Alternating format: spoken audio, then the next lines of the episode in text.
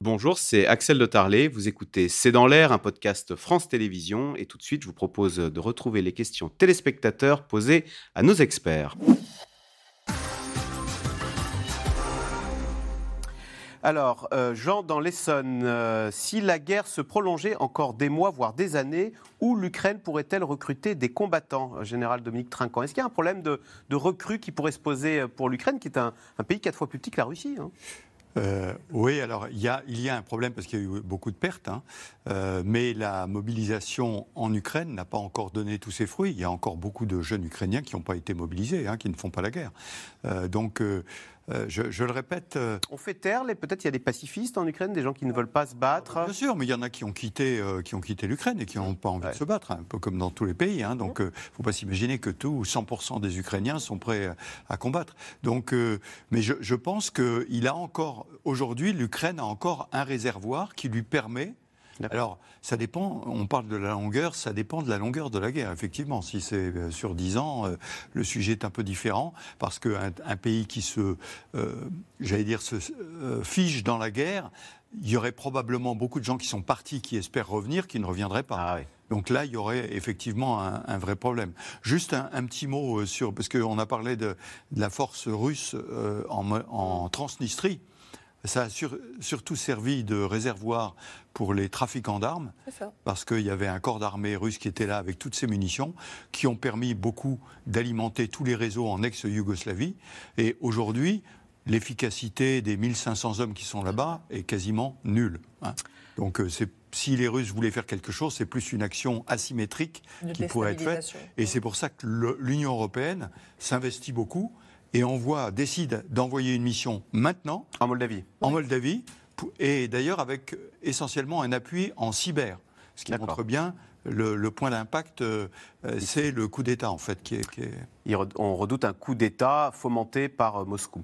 Mm. Euh, Louis, en Haute-Garonne, Elena Volochine, d'où vient l'argent de ces milices privées? Donc on en a cité quelques-unes, hein, Wagner, Convoy et Oural, dont vous nous avez parlé tout à l'heure, Général. Alors grandement, je pense, de, des trafics qu'ils font avec les ressources dans les pays où ils sont extrêmement actifs, comme en Afrique, comme en Syrie, avec euh, le pétrole, l'or, les diamants. Enfin, il y a beaucoup, beaucoup d'enquêtes là-dessus. Je pense qu'il y a beaucoup de choses qu'on peut lire. Ce qui permet d'offrir des euh, soldes. Sur ces réseaux-là. Ce chiffre à 1000, 2000, il se chiffre 2000 dollars. 2500 et 3500 euros par mois. Par mois. Pour les gens qui combattent. Ce qui est beaucoup. Ce qui est énorme. Ce qui est énorme. Enfin voilà, le salaire moyen en Russie, c'est de l'ordre de 500 euros par mois. Donc, mhm. euh, donc c'est c'est voilà, c'est des sommes, c'est des sommes faramineuses. il y a beaucoup de Russes qui vont battre euh, non pas par patriotisme, mais euh, qui vont dans les milices parce que pour gagner leur vie, quoi. Ils vont dans les milices parce que euh, euh, c'est se trouver une cause, se trouver une valeur, gagner leur vie effectivement. Euh, c'est très bien rémunéré. voilà, enfin il faut voir ce qu'ils recrutent quand même. Hein. Ils prennent vraiment tout ce qu'ils peuvent. bon, il y a les prisonniers, c'est pour une remise de peine effectivement pour le solde. dans les régions, des gens qui voilà qui n'ont pas de vie, qui sont alcooliques, pas de métier, pas d'ambition, pas d'éducation. c'est effectivement pour l'argent, pour la gloire, pour tout ceci. Euh, Dominique à Paris, quel est le moral des soldats russes? Alors, est-ce qu'on est au bah, courant? bas, Très bas, très bas. Les vidéos qu'on peut interpréter, euh, pardon, qu'on intercepte et qui sont tout simplement envoyées aux familles et les informations qui apparaissent sur les réseaux sociaux ou dans la presse locale en Russie montrent très bien que euh, le moral est très bas, l'équipement est mauvais. il y a quand même une, incompréhension de ce qui est attendu. Les, les, hommes se plaignent aussi de la qualité du commandement, de l'absence d'objectifs quand on les envoie euh, à l'assaut. Enfin, on ne va pas secourir les blessés aussi Oui, alors il y a ces questions des blessés, effectivement. Il y a la question aussi de, du traitement qui est fait euh, aux morts, mais cette question du traitement aux morts qui ne sont pas ramassés, c'est aussi pour ne pas avoir à payer les soldes. C'est parce que tant que les gens ne sont pas euh, rentrés en Russie dans un cargo, enfin dans un cercueil de zinc, on ne ah, peut pas considérer qu'ils sont morts, donc on n'a pas à payer ces soldes effectivement très attractives.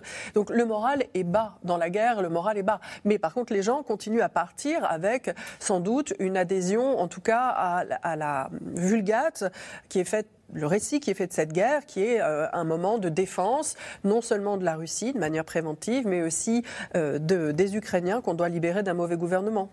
Sur, l'argent, je, pardon, je cite Prigogine, notre business c'est la mort et le business va très bien. juste une, remarque un, peu moins négative, mm. ça dépend beaucoup des unités.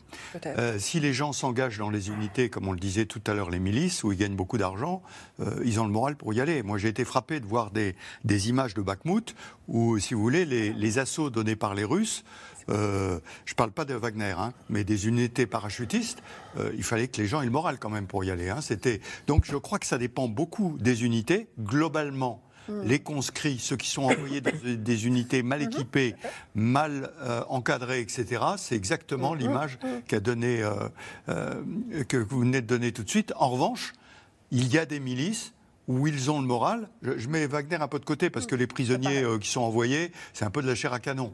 Mais il y a des, unités, je, pensais à celle de Oural ou l'autre, où on recrute des gens, on les paye bien, ils sont bien équipés. Mmh. On le voit d'ailleurs, ils sont bien équipés. Et donc le problème est, moins critique. Mais ça ne représente pas grand-chose par rapport à l'ensemble de l'armée russe. Mmh. Et c'est là qu'il y a un problème. Beaucoup de jeunes Russes ont quitté la Russie afin d'éviter d'aller au front.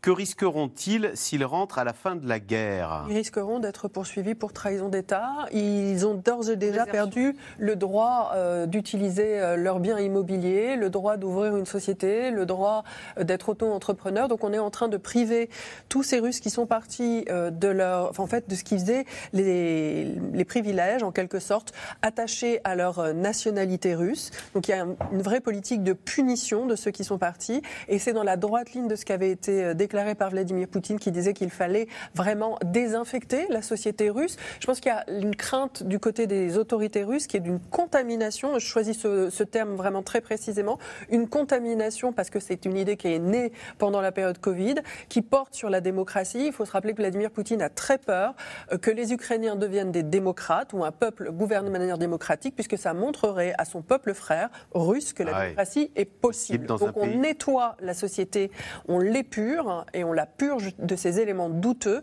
les jeunes qui sont partis ne pourront pas revenir, sauf à s'exposer à des poursuites. Pascal Boniface et Karine en Corrèze, des espions et agents russes sont-ils à l'œuvre en France et en Europe? Alors le problème des espions, c'est qu'on ne le sait pas. Et les, fuites américaines aussi ont affirmé, je crois, que des, soldats russes ou des, Français étaient présents sur le territoire euh, en Ukraine. Alors oui, ça, on n'a pas les mêmes vies, mais il y a des gens qui s'engagent. Il y a des gens qui, des Français qui se sont engagés aux côtés des Ukrainiens, ça s'est documenté, parce qu'ils veulent combattre. Il y a peut-être des gens qui vont faire l'inverse de l'autre côté, mais qui est des espions russes en France, oui, comme dans tous les pays, tout le monde espionne tout le monde. Donc ça, c'est pas depuis. On peut imaginer qu'il y a des espions français euh, qui gravitent à Moscou. Euh ah oui. Bah oui, enfin, on fait du renseignement. Euh, bon, c'est pas uniquement par exemple des photos avec des microfiches, mais le, renseignement. Et, et mais ça, c'est pas dû à la guerre c'est dû, tout le monde se renseigne sur tout le monde depuis le début euh, qu'il y a des... Et même entre amis, on, s'espionne. Hein. Angela Merkel avait découvert... regardez les fuites euh, de ce jeune euh, adolescent, enfin ce jeune homme de 21 ans qui a révélé quand même des choses très gênantes pour les Américains. Hum. Et c'est très gênant qu'un type de 21 ans, pour frimer auprès de ses copains de 16-18 ans, ait pu infiltrer comme ça les services américains. Voilà. Merci beaucoup d'avoir participé à cette émission. Bonne soirée sur France 5.